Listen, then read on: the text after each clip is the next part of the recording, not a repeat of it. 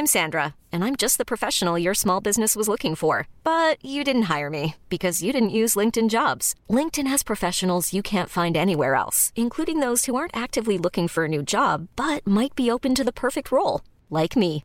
In a given month, over 70% of LinkedIn users don't visit other leading job sites. So if you're not looking on LinkedIn, you'll miss out on great candidates like Sandra. Start hiring professionals like a professional. Post your free job on linkedin.com/achieve today. Many of us have those stubborn pounds that seem impossible to lose, no matter how good we eat or how hard we work out. My solution is PlushCare. PlushCare is a leading telehealth provider with doctors who are there for you day and night to partner with you in your weight loss journey. They can prescribe FDA-approved weight loss medications like Wagovi and Zepbound for those who qualify. Plus, they accept most insurance plans. To get started, visit plushcare.com slash weight loss. That's plushcare.com slash weight loss.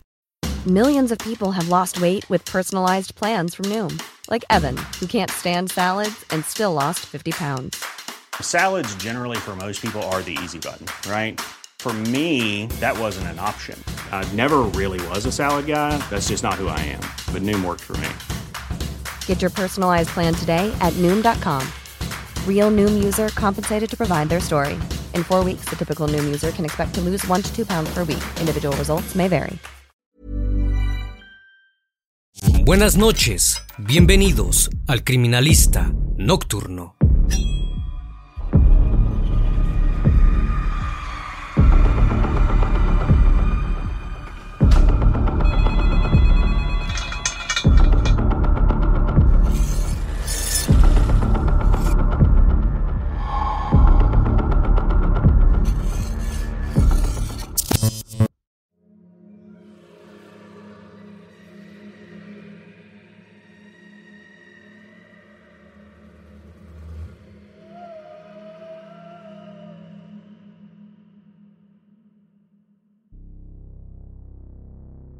La madrugada del 21 de marzo de 2018, un hombre se encontraba en una zanja ubicada en la intersección de las calles La Serena con Amador Negme, en el sector sur del poblado El Castillo. Realizaba su jornada laboral como cualquier otro día, recolectando desechos y cobres, buscando algo que pudiese vender. Su tranquilidad fue invadida rápidamente cuando decidió abrir una bolsa de basura negra y se encontró con la imagen más traumática Dentro de la misma había un cuerpo femenino en estado de descomposición, pero el horror no terminaba allí. Al mismo le faltaban sus extremidades, es decir, las piernas y los brazos. Y lo más impactante de todo, tenía los ojos vendados. Al hombre no le quedaron dudas de que lo que estaba viendo era resultado de un brutal asesinato. Entonces decidió alertar a la policía se dirigió a la subcomisaría de carabineros del sector El Castillo, en la comuna de La Pintana, para denunciar el hallazgo del cuerpo. A las 10.55 de la mañana, los operativos se pusieron en marcha hacia el lugar del hallazgo. Al llegar al terreno baldío, comprobaron que la víctima no solo era real, sino también alguien a quien venían buscando hacía varios días. La misma era la joven Alexis Chandía Parra, de 17 años, cuya desaparición había sido registrada por su abuela tan solo seis días atrás. La identificaron fácilmente gracias a un tatuaje que tenía. Sin embargo, todavía debían llamar a un familiar para que les confirmara sus sospechas. El criminalista nocturno. A las pocas horas del hallazgo, el novio de Alexis llegó llorando al lugar donde se desarrolló el rescate del cuerpo. Quería que se tratase de un error, pero al ver el rostro de la chica, pudo identificar que se trataba de ella. La Fiscalía Metropolitana Sur ordenó la concurrencia de los efectivos de la Brigada de Homicidios Metropolitana de la Policía de Investigaciones de Chile para que realizaran las pesquisas. Ahora, restaba que los funcionarios comenzaran a buscar al responsable del asesinato y posterior disección en el medio de la tarde, cuando la noticia ya había recorrido toda la zona, unos vecinos se acercaron a la comisaría. Denunciaron que días atrás habían visto movimientos extraños en la casa donde vivía la joven asesinada. Su hermano y su cuñada estuvieron quemando sillones y lavando un colchón en el patio. La policía de investigaciones se trasladó rápidamente hasta el lugar. Con la ayuda del novio de Alexis, realizaron una inspección por la casa, ubicada en Los Almendros, Puente Alto. Rápidamente encontraron en el cobertizo los restos faltantes de la joven. Con la toma de huellas dactilares, se pudo unir el resto del cuerpo. En definitiva, era ella. Si el crimen había sido cometido tan despiadadamente en su propia casa, la lista de sospechosos se acortaba cada vez más. El cuerpo presentaba lesiones atribuibles a terceros. El novio de la joven fue puesto tras las rejas y se empezó a hablar de un posible caso de feminicidio.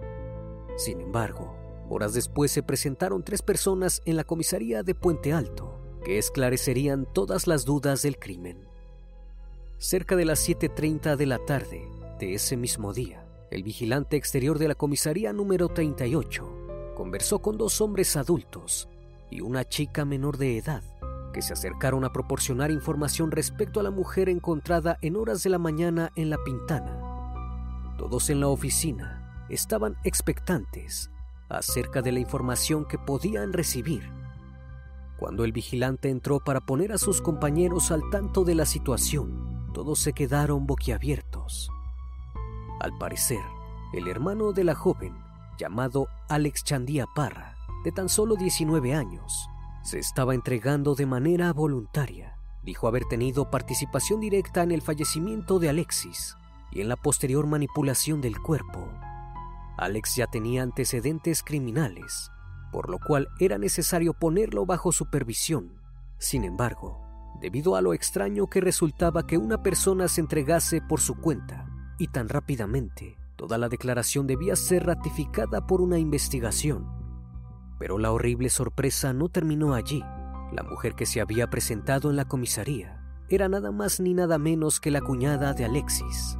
Debido a que era una menor de edad, fue identificada con las iniciales LVKS, al igual que su pareja, admitió haber sido partícipe del asesinato. El tercer sujeto solo habría acompañado a la pareja. No se conoció jamás su identidad. Alex y su novia fueron detenidos en el juzgado de garantía de Santiago para ser formalizados por el eventual delito de asesinato, calificado con alevosía. Alex fue puesto en prisión preventiva y la joven internada provisoriamente en un centro del Sename para menores de edad. El novio de Alexis fue liberado debido a que tenía una coartada que probaba que el día del asesinato no había estado presente en la casa la fiscalía estableció un plazo de 100 días para la investigación. Lo más probable era que la pareja fuese condenada a cadena perpetua. Durante la investigación, Alex le contó al subprefecto, Jaime Rojo, jefe de la Brigada de Asesinatos Metropolitana, la cruda historia de cómo había ultimado a su hermana. La ciudad de Puente Alto posee una totalidad de 568.106 habitantes lo que la convierte en el municipio más poblado de Chile. Es imposible saber qué acontece al interior de cada hogar o cuál es la dinámica de cada familia, pero lo que comentaban todos los vecinos de la familia de Alexis era que la forma de vida que llevaban fue lo que arrastró a la desgracia. En la familia Chandía Parra, nada era color de rosa. En la casa donde vivían Alex, su novia, la fallecida Alexis y el novio de esta, todos tenían constantes problemas de convivencia debido al consumo de sustancias y alcohol. Peleaban frecuentemente, hasta por el más mínimo inconveniente, sobre todo las dos mujeres. Estos problemas se intensificaron el jueves 15 de marzo de 2018.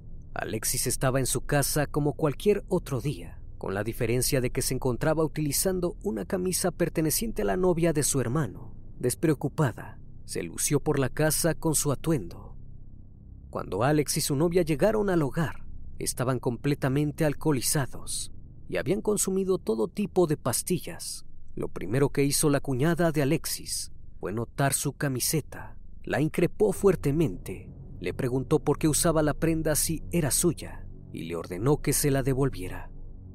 Alexis, en un arrebato de furia, amenazó a su cuñada con una manopla de metal que tenía a su alcance le dijo que bajo ningún término le devolvería la ropa.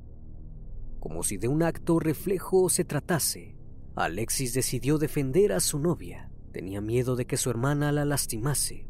Agarró un bate de madera y le pegó a Alexis en la cabeza, provocando que ésta cayera al suelo y comenzara a convulsionar. Luego, la joven perdió el conocimiento.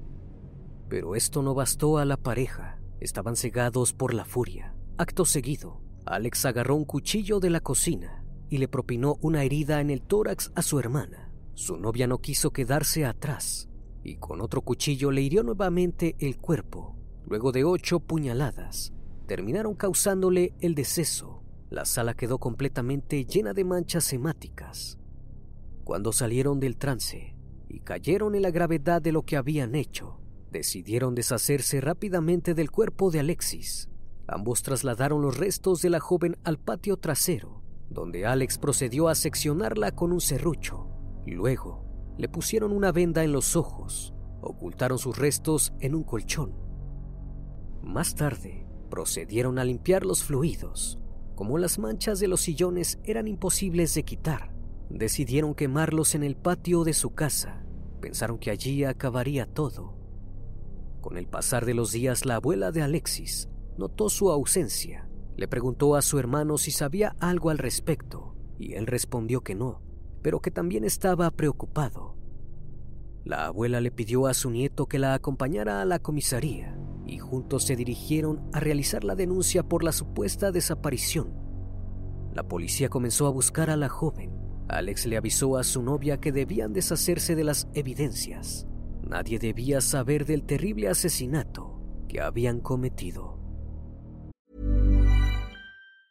If you thought the only way to get a more defined jawline with natural looking results was through surgery, think again. Juvederm Volux XC is a non surgical injectable gel filler that improves moderate to severe loss of jawline definition and can help you achieve natural looking results with little downtime. Even better, this improved definition lasts up to one year with optimal treatment. No maintenance required. Improve jawline definition for a smooth, sculpted look with Juvederm Volux XC. For important safety information and to find a licensed specialist, visit juvederm.com. That's J U V E D E R M.com. Not for people with severe allergic reactions, allergies to lidocaine, or the proteins used in Juvederm. Common side effects include injection site redness, swelling, pain, tenderness, firmness, lumps, bumps, bruising, discoloration, or itching. There's a risk of unintentional injection into a blood vessel, which can cause vision abnormalities, blindness, stroke, temporary scabs, or scarring. Talk to a licensed specialist to find out if it's right for you. Hiring for your small business? If you're not looking for professionals on LinkedIn, you're looking in the wrong place. That's like looking for your car keys in a fish tank. LinkedIn helps you hire professionals you can't find anywhere else, even those who aren't actively searching for a new job but might be open to the perfect role. In a given month, over 70% of LinkedIn users don't even visit other leading job sites. So start looking in the right place. With LinkedIn, you can hire professionals like a professional. Post your free job on linkedin.com slash achieve today. El martes 20 de marzo, decidieron que el cuerpo no podía permanecer en su casa, al menos no completo. Ambos guardaron el torso de la víctima en una bolsa y la metieron en una maleta con ruedas. A altas horas de la noche, condujeron en auto hasta una zona de terrenos baldíos de La Pintana. Esta región es conocida por tener los índices más altos de crímenes. Luego de Santiago de Chile, creían que si la policía encontraba el cuerpo, lo verían como uno más del montón. Al llegar a la ruta 8, la pareja se bajó del auto, caminaron en la oscuridad, con los ruidos de la autopista resonando fuertemente a su lado, y abandonaron la maleta. Sin embargo, como si de un acto fallido se tratase, en su casa dejaron el resto del cuerpo. Tanto los brazos como las piernas de Alexis seguían enterrados en su patio. Los inculpaban completamente.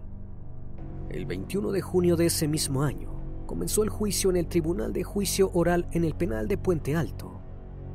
La defensa de los imputados solicitó calificar el delito como asesinato simple, argumentando que no se trató de un acto premeditado. La discusión por la camiseta y el ataque con la manopla de parte de la víctima habían desencadenado los hechos. No obstante, el psicólogo forense que analizó a la pareja declaró que ambos actuaron de manera consciente a pesar del abuso de sustancias. Si bien el consumo sostenido de pasta base desinhibe los impulsos, los imputados demostraron tener una personalidad fría y carecer de sentimientos de empatía, sobre todo considerando el vínculo cercano que tenían con la víctima. Entre las evidencias que se presentaron se encontraban los restos físicos de la víctima en la casa, que compartían dos armas blancas, el bate de béisbol y un calzado y ropa que habían sido lavados para ocultar las manchas hemáticas. Dieciséis meses después de la detención de la pareja, el juicio llegó a su fin. En total hubo 51 intervinientes, entre ellos la abuela de Chandía Parra, que declaró que su nieto era inocente. No creía en la versión donde él mismo se declaraba el autor material del crimen. El día de cierre, se otorgó a la pareja la posibilidad de decir unas últimas palabras. Alex prefirió guardar silencio. Sin embargo, su novia subió al estrado e hizo una fuerte declaración. Expresó ser la autora intelectual del crimen. Dijo que quería hacerse responsable de sus actos. Esto era inconsistente con la versión que su novio había contado durante todo el proceso judicial. El juzgado decidió tomarse una hora de receso para debatir sobre lo que acababan de escuchar. Terminaron declarando que tanto Alex como la menor de edad eran autores del delito consumado de asesinato calificado con alevosía. Ambos eran igual de responsables por privar de la vida a Alexis Chandía Parra. El tribunal aplicó, además, en fallo unánime a Chandía Parra, las asesorías legales de inhabilitación absoluta perpetua para cargos y oficios públicos y derechos políticos por el tiempo de vida que le queda, es decir, en caso de que lograra salir de la prisión por buena conducta, jamás podrá desempeñarse en esos empleos. Si bien la justicia se había hecho, la vida familiar de los Chandía Parra quedó completamente destruida. La madre de ambos hermanos, Catherine Parra, únicamente apareció para dar su testimonio en los medios de comunicación. Se desconoce por qué no convivía con sus hijos, a pesar de ser ambos bastante jóvenes. En una entrevista, la mujer contó que se enteró del fallecimiento de su hija por televisión. Cuando vio que encontraron a una persona, su intuición asumió lo peor. Luego comenzó a recibir llamados de sus amigas. Todas le preguntaban por su hija desaparecida. Horas después, se enteró de la cruda realidad.